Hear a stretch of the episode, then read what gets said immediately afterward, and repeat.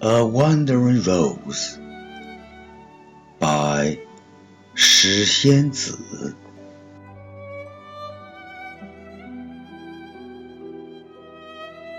A wandering rose, a wandering flower, with a wandering petal, flowing with the river.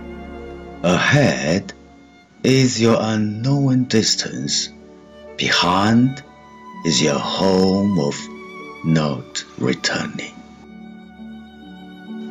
A wandering rose, a wandering flower, with a wandering petal, drifting slowly on the water.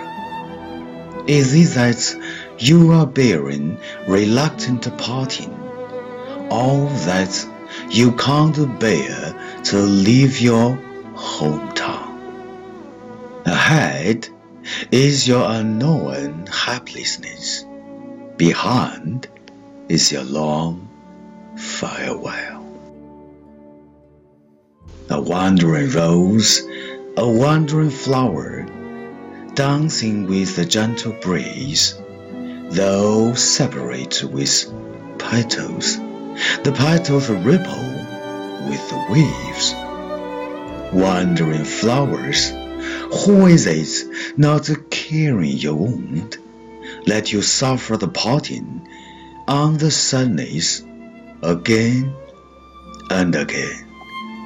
Who can escape the worry and sorrow from this scene for you?